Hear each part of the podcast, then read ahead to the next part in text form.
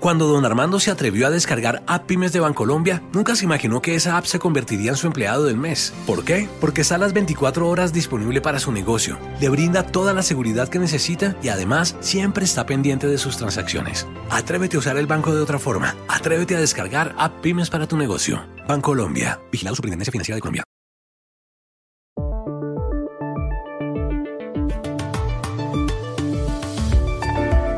Europa toma medidas estrictas para hacerle frente al coronavirus.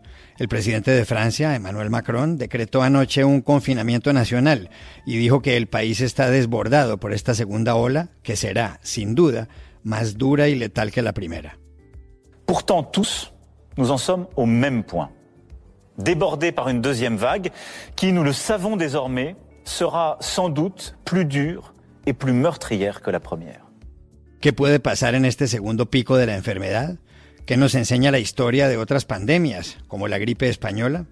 Antón Ercoreca, conocido historiador de la medicina, lo explica desde el País Vasco en el episodio de hoy. El Congreso de Nicaragua acaba de aprobar una segunda ley que limita la libertad de expresión y está impulsando una tercera legislación con algunas conductas que pueden ser castigadas con cadena perpetua. Para saber qué está pasando, hablamos en Managua con Cristiana Chamorro y con Guillermo Medrano. Falta menos de una semana para que Donald Trump y Joe Biden se enfrenten en las elecciones presidenciales de Estados Unidos, y a estas alturas se ha batido el récord de personas que han votado anticipadamente en ese país. ¿Qué significa esto? Aquí las respuestas. Hola, bienvenidos a El Washington Post. Soy Juan Carlos Iragorri, desde Madrid. Soy Dori Toribio, desde Washington, D.C. Soy Jorge Espinosa, desde Bogotá. Es jueves 29 de octubre y esto es todo lo que usted debería saber hoy.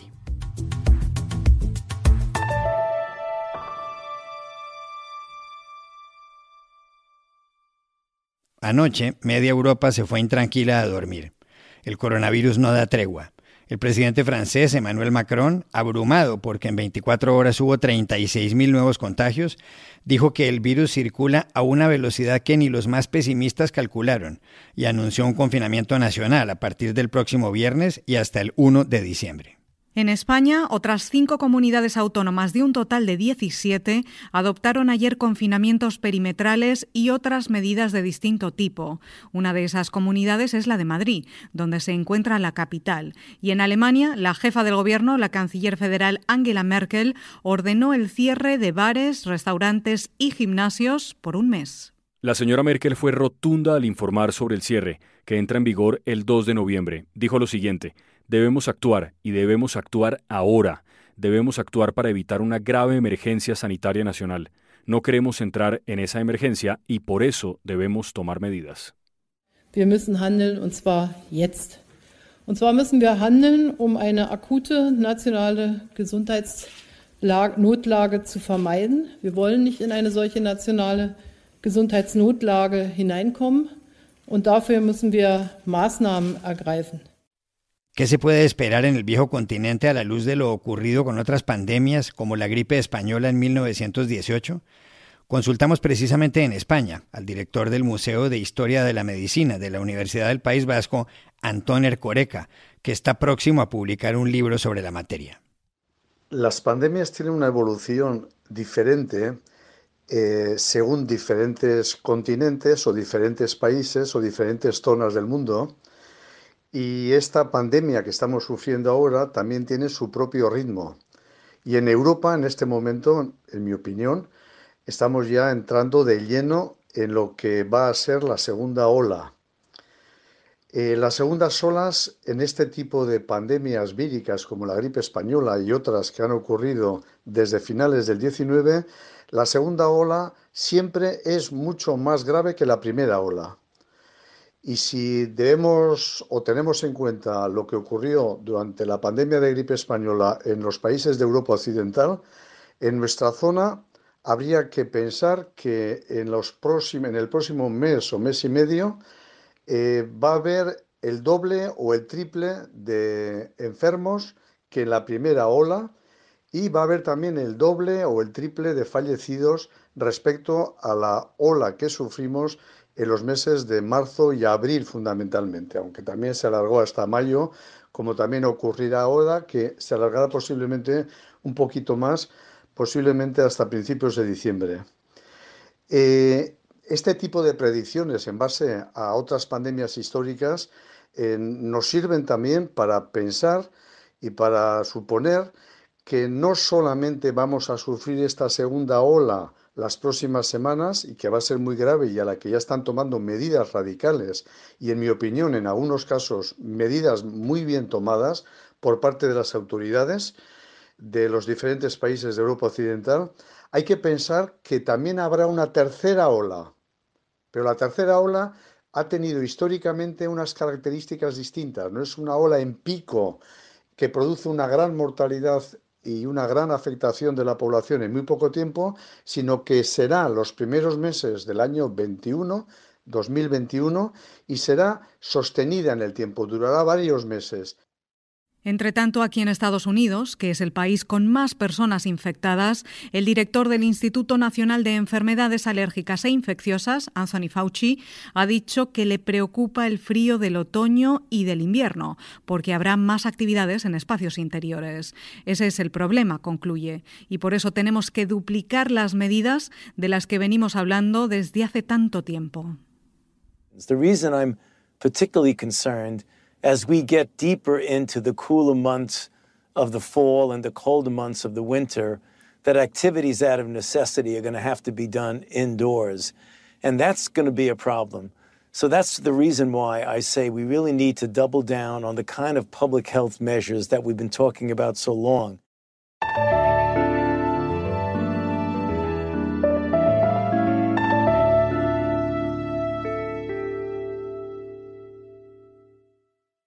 En Nicaragua, la Asamblea Nacional sigue aprobando leyes que limitan la libertad de expresión.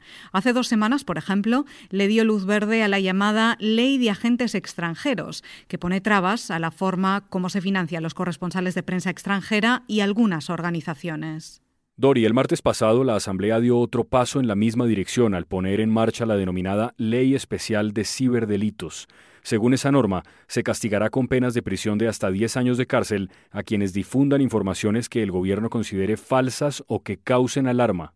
Las dos leyes han sido impulsadas por el gobierno que preside Daniel Ortega, en el poder desde 2007.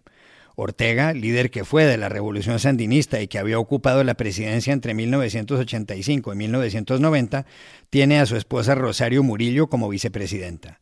Y ahora quiere sacar adelante otro proyecto sobre delitos de odio que incluye la cadena perpetua. ¿Por qué está Daniel Ortega empeñado en esta cruzada contra la libertad de expresión, apoyado por un Congreso unicameral donde controla las mayorías? Se lo preguntamos en Managua a la periodista Cristiana Chamorro, directora de la fundación que lleva el nombre de su madre, Violeta Barrios de Chamorro. Efectivamente, son tres leyes, que aquí decimos tres leyes macabras, con las que Ortega pretende cerrarnos el cerco el pequeño cerco que todavía tiene Nicaragua de libertad, de libertad de expresión. Si, te das cuenta, en el pasado, él criminalizó el ejercicio del periodismo y entonces se dio una especie de primavera en las redes sociales y en, este, y en los distintos... Eh, en, las distintas este, tipos de comunicación que nos ha permitido la tecnología. ¿Y qué pasa? que ahorita se sienten que no la pueden controlar y se sienten bien débiles. Entonces, ante la debilidad, su manera es responder con la fuerza, con la fuerza para que pretendernos ahogar. En el pasado, eh, te voy a decir, surgieron como, después de que vino la censura y la criminalización, el allanamiento a medios de comunicación, la carceliada de Miguel Mora y Lucía Pineda, surgieron como podríamos decir, 15 medios digitales que son los que la gente ocupa para informarse.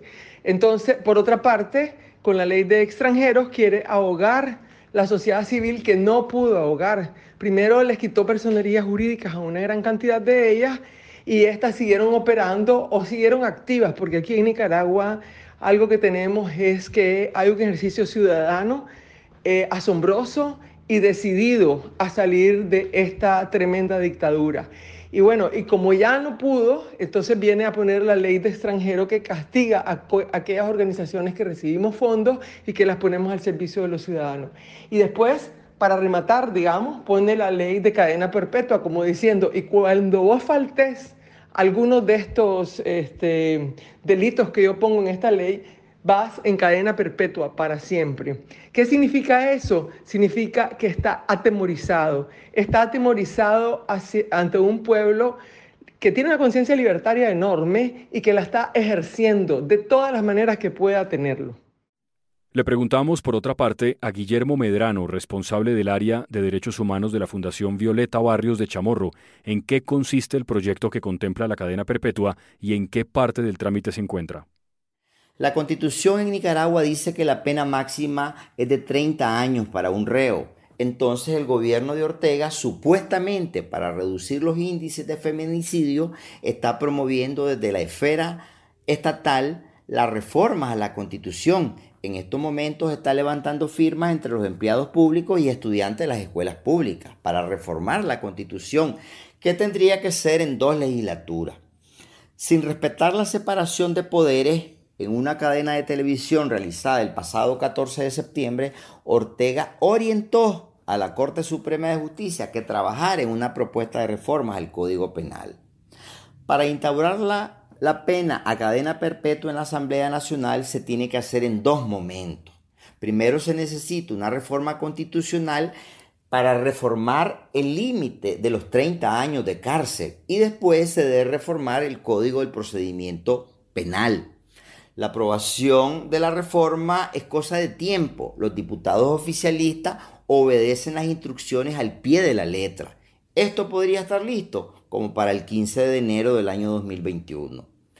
La vicepresidenta Murillo se refiere a los crímenes de odio, pero no es más que para reducir la crítica política.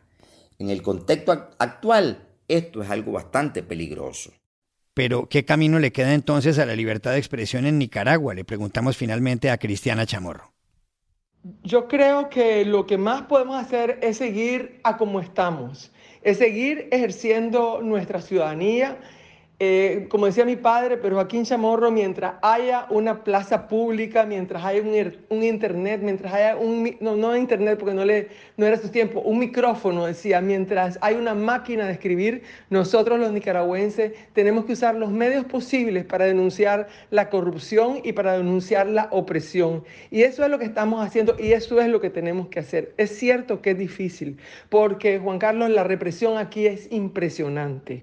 Aquí si salís a la calle, si levantas una bandera, si expresas de alguna forma tu, este, tu opinión, estás, ya estás como declarado enemigo de ellos. Lo más importante sí es que los nicaragüenses no nos hemos dejado y que cada día más somos más nicaragüenses en contra de ellos, que están clarísimos hasta sus eh, partidarios que un régimen de esta naturaleza no puede seguir en Nicaragua porque nos está ahogando no solo en nuestras libertades, sino también en la parte económica y dejando sin futuro a una juventud que viene, que es a la que nosotros nos debemos. This podcast is sponsored by Monarch Money.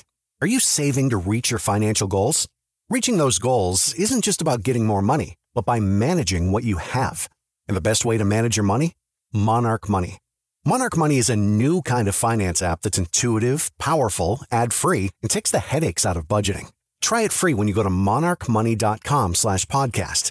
Monarch puts all your accounts, investments, transactions, and finances at your fingertips with a complete view of your finances, you'll gain insights on your spending and find new ways to save. Plus, Monarch lets you customize your dashboard, collaborate with your partner, set custom budgets and goals, and track your progress toward them. See why Mint users are turning to Monarch Money and loving it, and why the Wall Street Journal named Monarch Money the best budgeting app overall. Get a 30-day free trial when you go to monarchmoney.com slash podcast. That's M-O-N-A-R-C-H money.com slash podcast for your free trial. monarchmoney.com slash podcast. Las cuales tenemos que seguir trabajando y ayudando a que reciban un país en libertad y que tengan un país y no se vean forzados al exilio.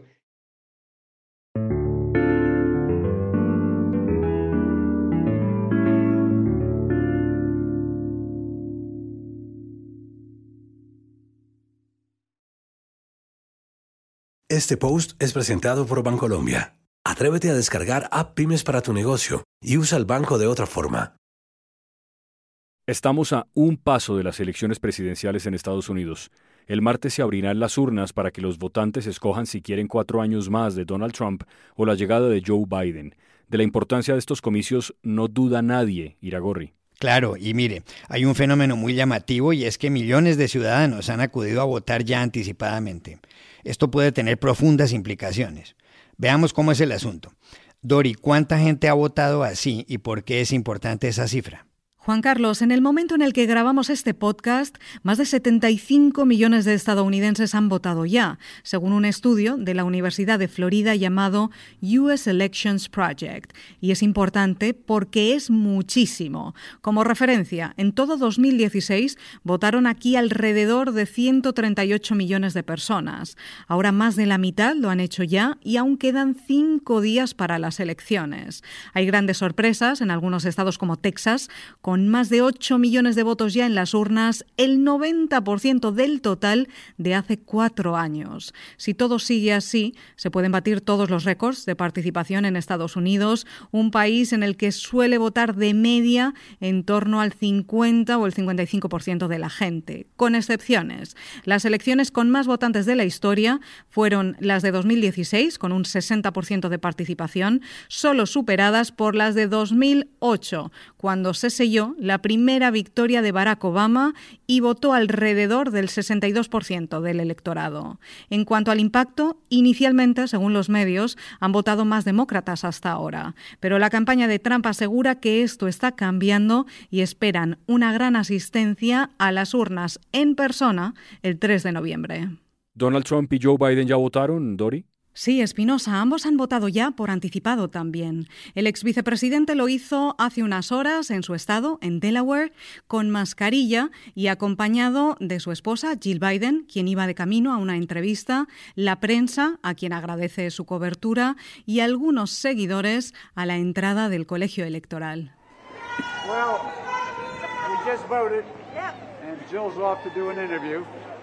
Uh, thanks for taking the time.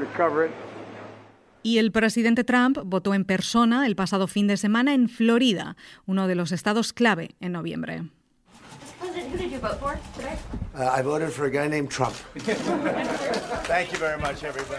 Y sin sorpresas, votó por un tipo llamado Trump, dijo. Ambos cuentan además con mucha ayuda para movilizar hasta el último voto en esta recta final de la campaña. La asesora e hija del presidente, Ivanka Trump, pide a los votantes un esfuerzo y una apuesta por cuatro años más de su padre en la Casa Blanca. Y lo hace desde otro estado disputado, Wisconsin. Hi, Wisconsin. I am here in your beautiful state encouraging you to get out and vote so President Trump can deliver for your family, for your community, and for this incredible state for four more years. Y Biden cuenta con el apoyo del expresidente Barack Obama, que en este video detalla qué hay que hacer para votar por correo.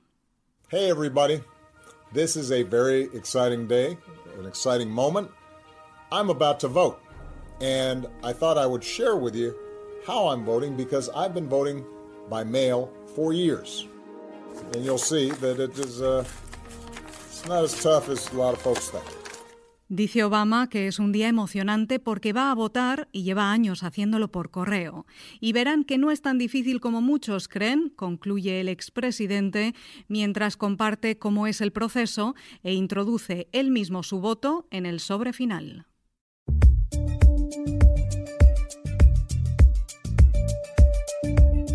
Y estas son otras cosas que usted también debería saber hoy. El presidente de Venezuela, Nicolás Maduro, se ha referido al líder opositor venezolano Leopoldo López, que salió secretamente de la residencia del embajador español en Caracas y aterrizó el fin de semana en Madrid. Dijo que López intentó un golpe de Estado el 30 de abril de 2019. Lo comparó con Antonio Tejero, el coronel español que en 1981 irrumpió con varios hombres armados en el Congreso de los Diputados de Madrid y criticó al gobierno de Pedro Sánchez por haber admitido a López. Antonio Tejero es un niño de pecho al lado de Leopoldo López con todo lo que ha hecho en Venezuela.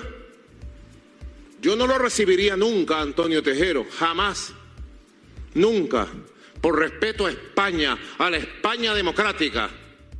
Wall Street vivió el miércoles su peor día en cuatro meses. Borró literalmente las ganancias acumuladas en octubre. El índice Dow Jones tuvo su mayor caída desde el 11 de junio, perdió un 3,4%. El Standard Poor's 500 y el Nasdaq tecnológico cerraron con mínimos superiores al 3%. Al otro lado del Atlántico, en las bolsas europeas, el índice Stocks Europe 600 cayó un 3%, su nivel más bajo desde mayo. Y en cuanto a la Bolsa de Londres, vio una reducción en su índice FTSE del 2%. Y aquí termina el episodio de hoy de El Washington Post, El Guapo. En la producción estuvo John F. Burnett. Por favor, cuídense mucho. Y pueden suscribirse a nuestro podcast en nuestro sitio web, elwashingtonpost.com, seguirnos en nuestra cuenta de Twitter, arroba el post, y también nos encontrarán en Facebook buscando el Post Podcast. Chao, hasta mañana.